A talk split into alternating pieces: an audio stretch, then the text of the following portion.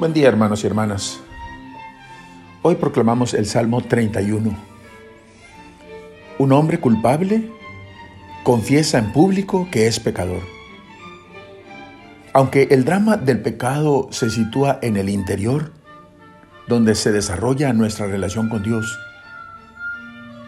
en este caso, con el salmista no se trata del simple sentimiento de remordimiento, de vergüenza, se trata del reconocimiento de la ruptura de esa relación a causa del pecado y de la reanudación del diálogo con el reencuentro con Dios que le ha perdonado. Te he confesado mi culpa y tú has perdonado la ofensa de mi falta. Tú eres un refugio para mí y me, envuelves con tu salvación, con tu gesed, con tu amor fiel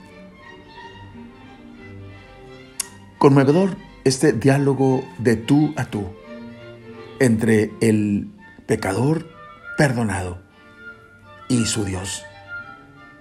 Nos muestra el Salmo que la confesión es un acto de veracidad. Una de las mayores degradaciones del hombre consiste en tratar de justificar el mal que ha hecho llamando blanco lo que es negro. En cambio, confesar el pecado no es degradante, sino un admirable acto de veracidad y sinceridad. El Salmo proclama dichoso al hombre aquel en quien no se encuentra una actitud engañosa, tramposa. Y Jesús decía que los que viven de acuerdo a la verdad se acercan a la luz, según Juan 3:21. Y esa verdad los hará libres. Este es el proceso para la paz, para la alegría, para la fiesta que se experimenta en el sacramento de la reconciliación. El hombre pondera y examina las causas de su desasosiego y entonces con gran sinceridad reconoce ante Dios su pecado. No oculta su culpabilidad. Pide perdón. Se humilla y baja sus ojos. Y es justamente ahora cuando experimenta la alegría y la felicidad de un corazón en paz, reconciliado.